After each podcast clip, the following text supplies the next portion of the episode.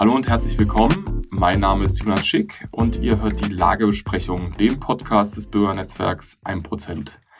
Am 11. September waren in Cottbus Oberbürgermeisterwahlen gewesen. Es wurde das erhoffte knappe Ergebnis.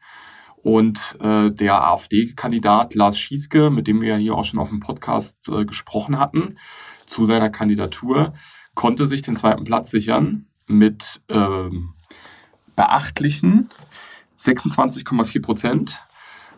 Relativ dicht hinter dem äh, SPD-Herausforderer Tobias Schick, der mit etwas mehr als 30 Prozent äh, zumindest das erste Rennen für sich entscheiden konnte. Erstmal herzlichen Glückwunsch für dieses formidable Ergebnis, Lars. Äh, es freut mich, dass du es in die Stichwahl geschafft hast und dass wir auch wegen der Stichwahl diesen zweiten Podcast aufnehmen können. Ja, recht herzlichen Dank. Und auch ein großes Dankeschön an dich, Jonas, dass ich hier in der Lagebesprechung wieder teilnehmen darf. Bist du denn zufrieden mit dem Ergebnis? Nun gut, äh, ich war mal Sportler gewesen oder bin es immer noch. Ähm, als Sportler oder aus der Sicht des Sportlers sage ich nein, weil der zweite Platz ist der erste Verlierer und äh, demzufolge bin ich da nicht ganz zufrieden. Aber aus politischer Sicht ist es natürlich ähm, ja, eine hervorragende Leistung gewesen. Wir haben uns gegen den eigentlich großen Favoriten hier, den Sozial, äh, der Ordnungsdezernent Bergner, der ist ja hier in der Stadt sehr bekannt, seit, seit 29 Jahren in der Verwaltung tätig, also sozusagen jemand, der, der hier sozusagen das alles mit ja, so gestaltet hat, wie es jetzt ist. Und äh, gegen den konnte ich mich durchsetzen und deswegen ist dieser zweite Platz dann doch letztendlich ein großer Erfolg. Also äh, Bergner war äh, Kandidat von der CDU, also falls für, für die Zuhörer, die es nicht so nah verfolgt haben. Ähm, also du konntest die CDU hinter dir lassen. Ähm, dein Gegner in der Stichwahl, ich hatte es jetzt schon erwähnt, ist äh, der Kandidat der SPD, äh, Tobias Schick. Äh, macht es den Wahlkampf jetzt für dich einfacher, wenn man so einen klar umrissenen Gegner hat? Naja, Wahlkampf ist ja nie einfach. Man muss also letztendlich den Wähler auch von sich überzeugen. Aber es ist schon dahingehend einfacher, weil die Wähler haben jetzt die Möglichkeit, ähm, zwischen zwei ganz klaren Positionen zu entscheiden.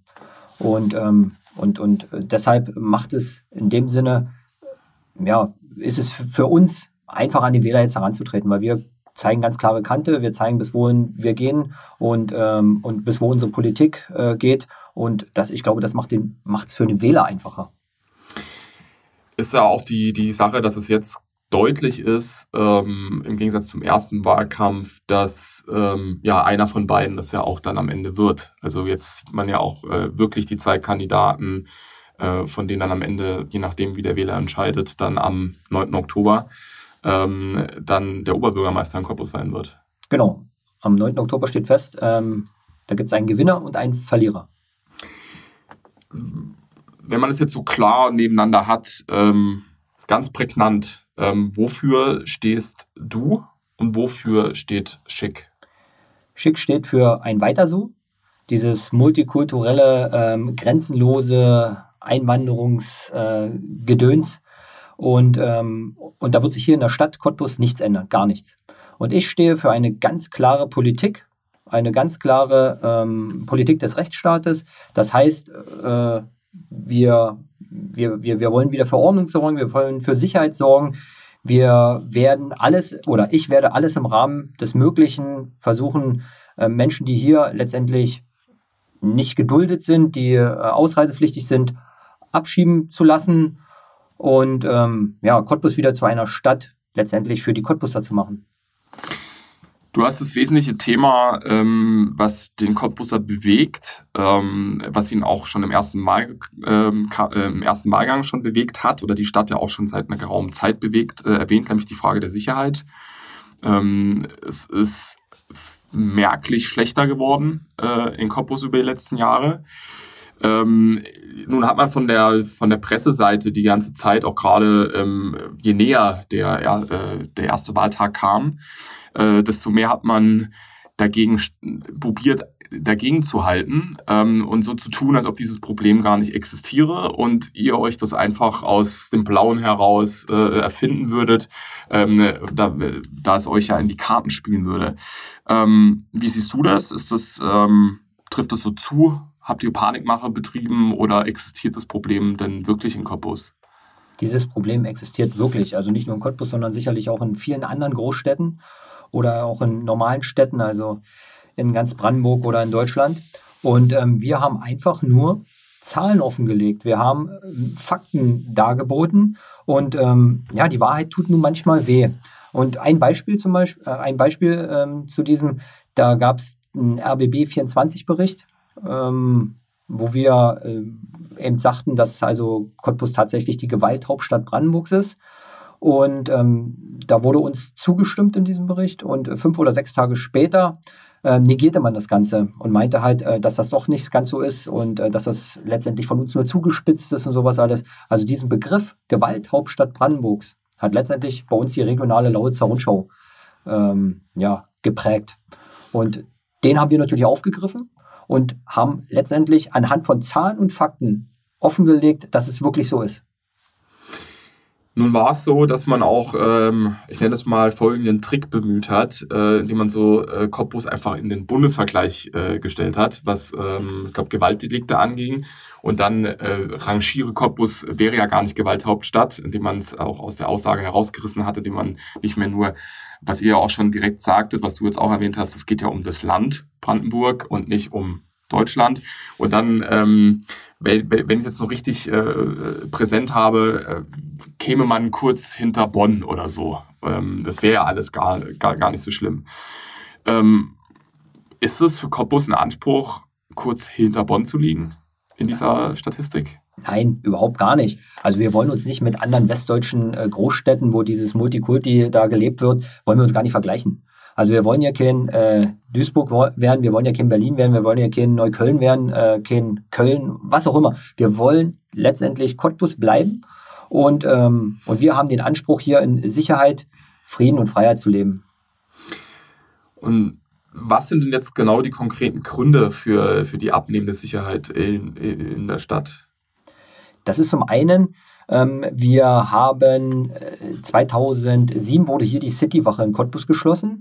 Zum anderen gab es eine Polizeireform unter ja, ähm, Rot-Schwarz in der Landesregierung und es wurden Stellen abgebaut, Polizeistellen abgebaut. Des Weiteren gab es seitens des Ordnungsamtes, gerade für diesen operativen Dienst, die also draußen rumlaufen, gab es einen Stellenabbau. Wenn ich mich recht, recht erinnere, 35 Stellen, also ich glaube, das waren mal 120, jetzt sind es 85. Das hat auch der Oberbürgermeister Kelch damals in einem ähm, da war er im Innenausschuss gewesen auf Landesebene und hatte das da auch zu Protokoll gegeben gehabt. Ich glaube, das war 2018, Januar 2018 war dieser äh, Besuch im Innenausschuss. Und ja, das, das sind halt so Faktoren, die also die Sicherheit letztendlich dann bei uns ähm, so eingeschränkt haben. Und natürlich dann der Zuzug von äh, ja, Fremden hier in, in unsere Stadt. Also ist es vor allem ein merkliches Problem seit der Migrationskrise aus dem Jahr 2015, weil äh, du sagtest jetzt seit 2007 hat man damit begonnen, aber ähm, das werden jetzt wahrscheinlich nicht direkt nach 2007, 2008, wo das dann geschlossen wurde, die, die Cottbusse auf die Straße gegangen sein und sich gegenseitig ähm, die Birne eingeschlagen haben. Nein, nein, also es ist wirklich äh, mit dieser illegalen Grenzöffnung durch Frau Dr. Merkel gab es eben wirklich ähm, dann diese, diese Häufung von Fällen. Wir haben hier in, in, ja, in, in Brandenburg haben wir letztendlich eine, oder nee, sogar in Cottbus, haben wir über 20 Prozent der Gewaltdelikte gehen auf äh, Menschen mit Migrationshintergrund zurück. Und ähm, wenn man sich mal den Bevölkerungsanteil anschaut, dann liegen wir irgendwo bei 11 Prozent circa. Na, also in, in ein knappes Zehntel oder ein gutes Zehntel der Bevölkerung hier von Cottbus verübt ein Viertel der Straftaten, der Gewaltstraftaten. Und das ist Wahnsinn. Nehmen wir mal den, den Faktor Citywache auf, weil das ja im Wahlkampf ähm, wurde ja um diese Citywache sehr stark gerungen. Ähm, sie war ja jetzt nicht nur von äh, dir beziehungsweise von, von, von euch, äh, der AfD Cottbus, ein Thema, was gesetzt wurde, sondern auch der, der SPD-Kandidat Schick äh, ist ja im Wahlkampf damit hervorgetreten, dass er sich äh, dafür auf Landesebene stark machen würde, äh, dass diese Citywache wieder auf, ähm, also dass sie wieder ähm, aufgemacht wird. Und ähm, ja, es ist äh, für, für, für die Cottbuser ist diese Citywache zu einem ziemlichen Politikum geworden. Ähm, nun habt ihr als AfD-Fraktion im Landtag äh, einen Antrag eingebracht, bei dem es eben darum ging, dass die Citywache eben wieder geöffnet wird. Und ja, ähm, was ist passiert? Vielleicht willst du es äh, nochmal schildern. Ähm, kann äh, Schick behaupten, dass er irgendwas äh, austragen konnte? Also die, die Citywache ist ja erst daraus entstanden, dass wir dieses Thema überhaupt erst aufgemacht haben. Also wir haben die ganze Zeit letztendlich den Wahlkampf bestimmt, in welche Richtung es ging. Es ging viel um die äh, Sicherheitsfrage hier in Cottbus, weil ich glaube, das ist äh, ein eine Wurzel desjenigen, was man also erstmal äh, rausziehen muss, also dieses Übels, was man erstmal ziehen muss. Also wir müssen wieder die Sicherheit herstellen, dann äh, funktioniert das weitere hier in der Stadt auch. Und äh, da hatte sich äh, der Kandidat Schick hatte sich dann ja dazu verleiten lassen, zu behaupten, er hätte auf Landesebene mit dem Fraktionsvorsitzenden dort ähm, alle schon besprochen, schon vor der Sommerpause alle schon besprochen und dass da ein Signal ausging von dieser Landtagsfraktion der SPD, ähm, dass man da seitens des Landes viel mehr unterstützen muss. Also das heißt, wenn ich was unterstütze, dann muss ich das also dann auch entsprechend ähm, ja, irgendwie in Form gießen, entweder durch eine Citywache oder durch mehr Personal, also Polizeibedienstete hier nach Cottbus. Und äh, wir kamen dann auf die Idee, diese Citywache eben zu beantragen. Kann man ja machen auf Landesebene, das haben wir gemacht. Und zur Überraschung von Herrn Schick wahrscheinlich auch, seine Landtagsfraktion, die SPD, hat das abgelehnt. Nicht nur sie, sondern auch die CDU, die Grünen, die Linken, ähm, die Freien Wähler haben sich enthalten, aber alle ja, links der AfD haben sich sozusagen gegen diese Citywache und dafür gegen die Sicherheit der Cottbusser gestellt. Also ist davon auszugehen, dass mit einem Kandidaten, also Schick, der sich durchsetzen kann, dann als OB sich an dieser Lage dann auch nichts ändern wird? Das ist ja häufig der Vorwurf, dass wenn einer ein AfD-Oberbürgermeister oder in der ersten Großstadt Deutschlands ein AfD-Oberbürgermeister ist, dass er sich nirgends mehr durchsetzen kann. Das haben wir jetzt bewiesen mit einem Kandidaten der SPD, der noch nicht mal Oberbürgermeister ist. Er kann sich also auch nicht durchsetzen. Ne? Ihm wurde was versprochen auf Landesebene. dass wir haben den Antrag eingebracht, man hätte da bloß Zustimmen brauchen. Ähm, das funktionierte nicht und demzufolge ist dieses, dieses, dieses Vorurteil uns gegenüber, haben wir mit diesem Antrag letztendlich ausgehebelt und ähm, er kann sich genauso wenig durchsetzen. Nun gibt es neben der Sicherheit noch ein weiteres wichtiges Thema, was äh, du als UB auch beeinflussen könntest, äh, weil sich natürlich auch immer die Frage stellt, äh, was kann ein OB äh, denn eigentlich bewirken? Ähm, und zwar geht es um Corona. Ähm, auch wenn Großteil der Welt äh, die Pandemie schon für beendet erklärt hat, äh, ist es in Deutschland noch nicht so ganz angekommen. Ähm, Gerade die einrichtungsbezogene Impfpflicht stellt da die Kommunen noch vor Probleme. Ähm, also auch was äh, äh, eben die Bereitstellung von gesundheitlicher Dienstleistungen an, anbelangt und Engpässen, die dann auf einmal entstehen. Ähm, was ist deine Haltung dazu? Ähm, wie würdest du die einrichtungsbezogene Impfpflicht umsetzen? Nee, definitiv nicht. Also äh, das ist nicht nur vor Probleme, sondern ich denke sogar, wir würden hier eine humanitäre, humanitäre Krise bekommen, weil äh, in, in Cottbus und drumherum sind ungefähr 10.000 Beschäftigte in diesen ja, Gesundheitssektor.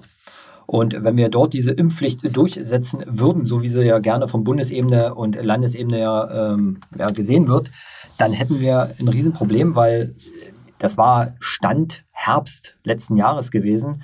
Da waren irgendwo um die 1000 Leute ne, die gesagt haben, nee, wir würden uns nicht impfen lassen dafür. Also es sind mehr als 10 Prozent dann, wenn man das mal runterrechnet, weil ich denke, es sind schon wieder noch mehr dazugekommen, weil jetzt rauskam, dass die Impfung überhaupt nichts taugt und so weiter. Ne? Also diese ganzen Komponenten drumherum.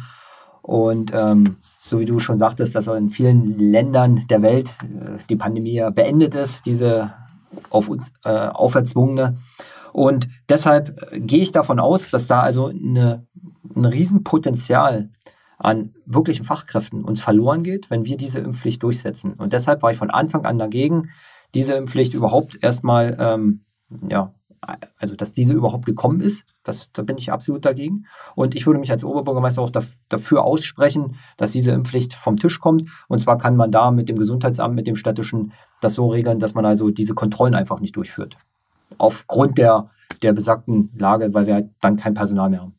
Also quasi wie in der Notlage, dass man dann die gesundheitliche Daseinsvorsorge nicht mehr gewährleisten kann, setzt man sie dann einfach aus, weil es äh, die Infrastruktur to torpedieren würde. Genau, das hat der Landrat in Mittelsachsen hat das auch schon so gemacht. Äh, ein anderes Thema ist ja die Maskenpflicht, vor allem in, in, in Schulen. Ähm, da gab es eine Allgemeinverfügung in Cottbus, äh, die verlängert hat. Gibt es da äh, eine Handhabe als Bürgermeister, sich da ähm, irgendwie gegen die Landespolitik zu stellen oder hat man da nur quasi das Instrument, ähm, die Landesregierung erlässt, dass es aufgehoben wird und man hält sich dann dran und macht nicht solche, äh, äh, sagen wir mal, Einzelgänge, wie sie jetzt hier in Cottbus äh, geschehen sind, dass man sie dann trotzdem noch weiter verlängert. Da würde ich tatsächlich alle rechtlichen Mittel auch ausnutzen äh, und äh, würde erstmal auch eine Allgemeinverfügung verfügen, die letztendlich das Gegenteil bewirkt. Also das heißt, dass unsere Kinder, die waren nie potenziell gefährdet ne, in dieser Phase. Das, das haben Studien gezeigt, das hat auch die Untersuchung im, im Corona-Untersuchungsausschuss oder die Anhörung im Corona-Untersuchungsausschuss, den wir auf, äh, auf Landesebene haben hier in Brandenburg, gezeigt. Und deshalb würde ich letztendlich dann gegen solche ähm, ja, äh, Landesmaßnahmen sprechen und äh, würde das letztendlich auch juristisch ausfechten. Neben Corona und der Sicherheit äh, gibt es in der Lausitz noch ein weiteres wichtiges Thema, ähm, bei dem auch äh, der Schuh sehr stark drückt. Und äh, da werden wir sicherlich auch gleich nochmal drauf kommen. Stichwort äh, ICE-Verbindung äh, Berlin-Cottbus als äh, Teil des, und jetzt kommen wir nämlich zum Problem des Strukturwandels. Cottbus oder beziehungsweise Lausitz ist äh, Kohleregion hat die letzten Jahrzehnte massivst äh, von ähm, der Förderung der Braunkohle und ihrer Verstromung oder wofür sie auch immer noch verwendet wurde, ähm, profitiert und gelebt äh, ökonomisch. Das soll jetzt alles wegfallen mit ähm, dem Kohleausstieg. Und es sollen jetzt neue Jobs, no, eine neue Struktur ähm, äh, nach Cottbus kommen. Und ähm, es war auch so ein großes Thema, dass sich ja viele deiner ehemaligen Konkurrenten, muss man ja sagen, aus dem ersten Wahlgang, ähm, sich als Macher dieses Strukturwandels verkaufen wollten. Und äh, Schick äh, zum Beispiel hat sich vor allem dann mit einem, ich nenne es mal, warmwohligen Gemeinsamen ähm, in, als äh, Strukturwandler ähm, groß gemacht. Ähm, wie willst du denn als, ähm, den, als OB den Strukturwandel gestalten? Ähm, ich spitze es jetzt mal so zu mehr Berlin durch mehr Dienstleistung oder handfeste Arbeit für handfeste Leute? Zweites. Also letztendlich ist hier der Mittelstand, das Handwerk, ist hier ähm, das Rückgrat dieser, ja, dieser Region. Ähm, wenn die Kohle wirklich, wenn, wenn dieser Kohleausstieg, was ich noch gar nicht mal sehe, ähm, 2030 soll der ja vollzogen werden, und wir sehen es ja in der derzeitigen Situation, wir haben uns abhängig gemacht von letztendlich von anderen äh, Energiequellen. Und ähm, ich glaube, man, man muss jetzt in dieser Energiewende, die ja gleichzeitig auch dieser Strukturwandel ist, muss man umkehren und muss wieder zurück zu beständigem und auch wieder ähm, zurück zu verläss verlässlichem. Ne? Also wir brauchen ja eine Grundlast, ganz einfach. Und da ist die Kohle nun mal es gibt noch keine weiteren Alternativen hier in unserer Region, ist nun mal das verlässlichste Mittel, was wir haben. Und ähm, deshalb werde ich mich auch als Oberbürgermeister dafür einsetzen, dass dieser Kohleausstieg so lange wie möglich nach hinten rausgeschoben wird. Das muss, da muss man sich einfach auch dagegen stellen und äh, kann ich zu allem Ja und Abend sagen. Und, ähm, und es ist so, dass, dass wir hatten ja vor wenigen Tagen hatten wir jetzt diese Terroristen ja hier wieder im Kohlegebiet gehabt, die sich an die Bänder äh, gekettet haben und so weiter. Und ähm, da hat man also gemerkt, wie wichtig dieser, dieser Energiestoff auch ist, also nicht nur für unsere Region, sondern für ganz Deutschland. Und hier muss man, hier muss man wirklich ganz klar Kante zeigen und muss, muss sagen, wir wollen diesen Strukturwandel, so wie er dann gemacht wird, den, den kann man so nicht machen. Das ist über, über, über, ja, übers Bein gebrochen und, und, und das funktioniert nicht. Ähm, beste Beispiel, du hast gesagt gehabt, ähm, ICE-Werk sollte hier kommen. Und ähm, die Bahnverbindung dafür gibt es noch nicht mal. Also es sollte für 1,6 Milliarden sollte jetzt die Zugverbindung, also eine ICE-Strecke von Berlin nach Cottbus kommen.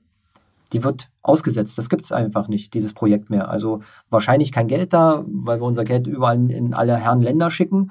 Ähm, und der ganze Strukturwandel hier so sollte mit 4 Milliarden sollte der sozusagen ähm, ja, unterstützt werden. Also ein, Viertel, ein Drittel von dem ist jetzt schon einfach Pussekuchen.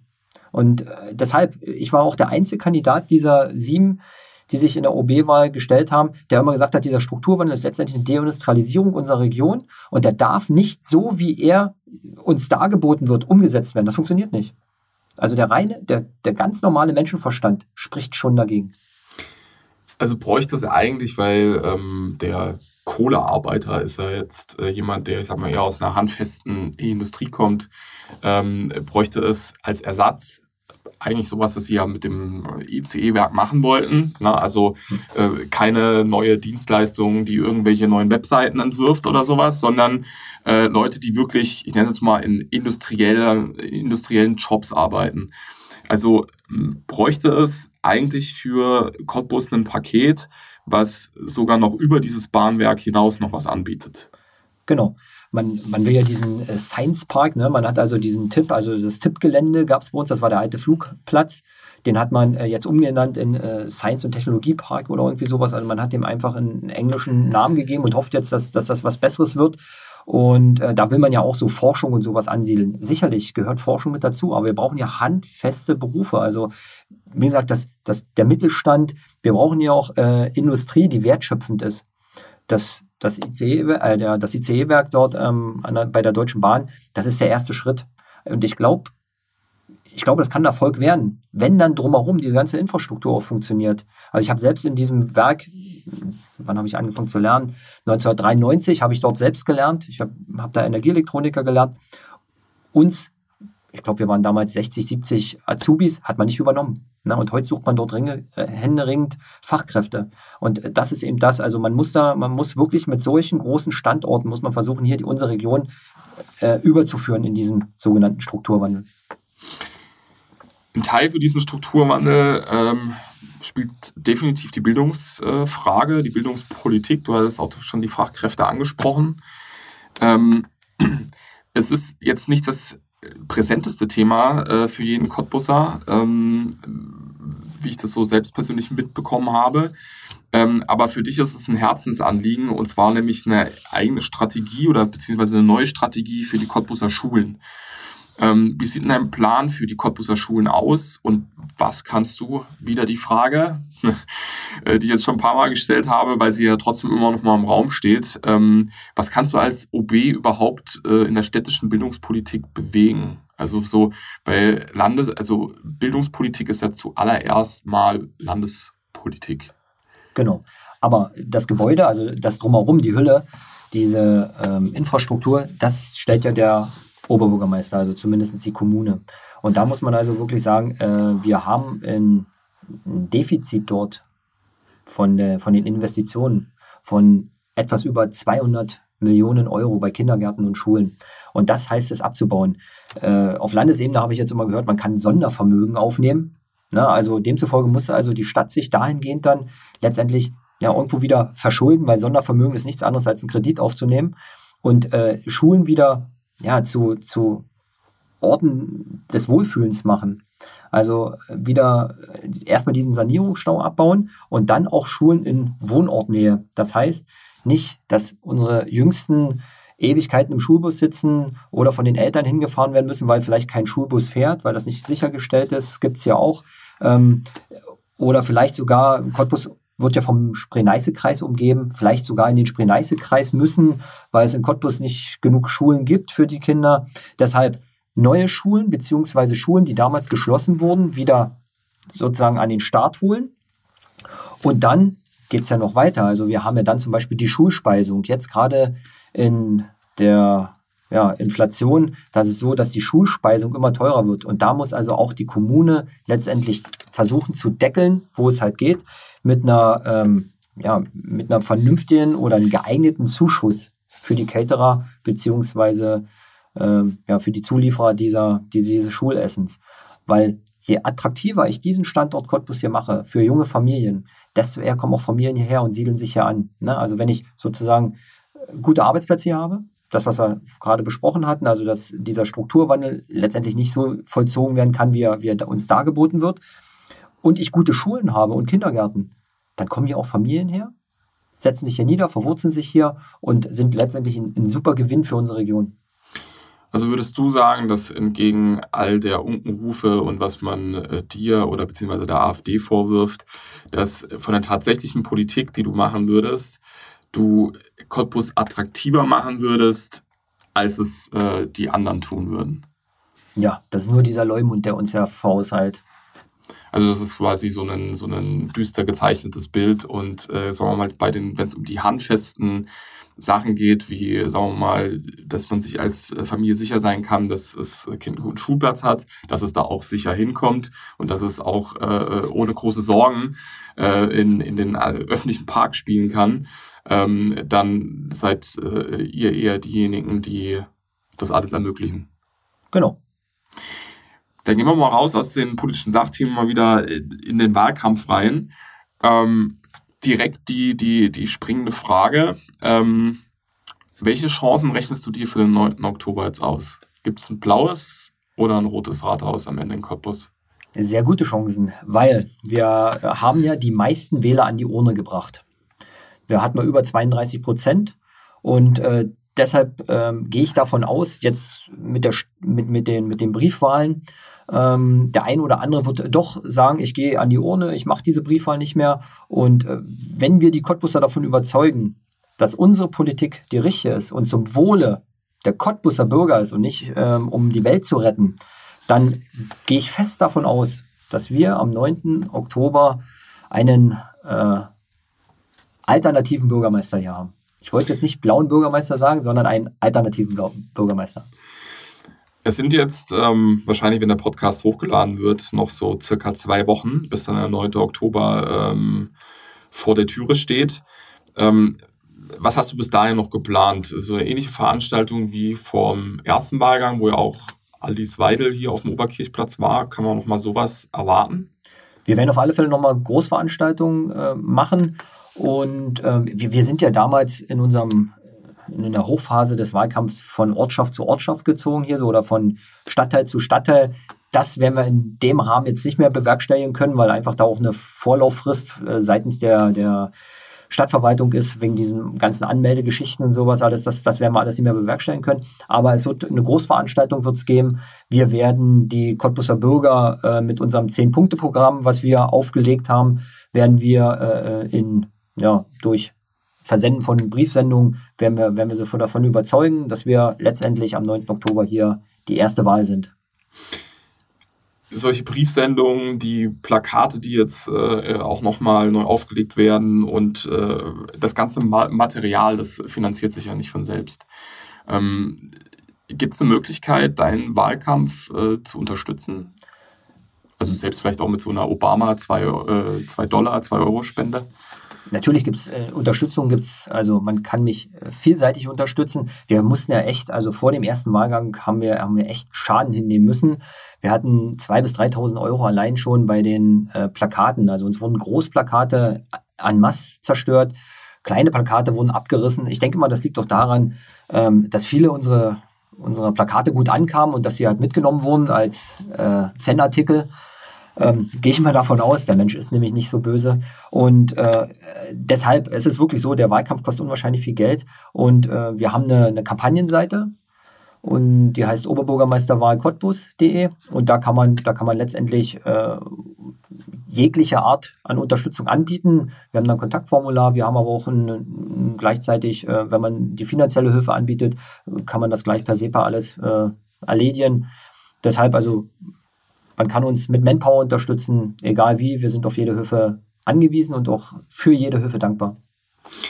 Also an äh, die Lagebesprechungszuhörer, äh, derjenige, der seinen Beitrag dazu leisten will, dass äh, am 9. Oktober dann auch das Rathaus in Cottbus blau und nicht rot wird, der kann das tun. Ähm, und sei dazu auch angehalten. Ähm, Lars, wir sind äh, am Ende angekommen ich denke, wir haben die, die wichtigsten Themen für Cottbus äh, besprochen. Und äh, ich kann dir nur viel Glück wünschen für äh, viel Erfolg äh, für, für den 9. Oktober und hoffe, ähm, ja, dass äh, sich das Cottbuser Rathaus dann äh, blau einfärbt, anstatt äh, in Regenbogenfarben. Das hoffe ich auch. Und ähm, wie gesagt, wir geben unser Bestes und wir werden es schaffen.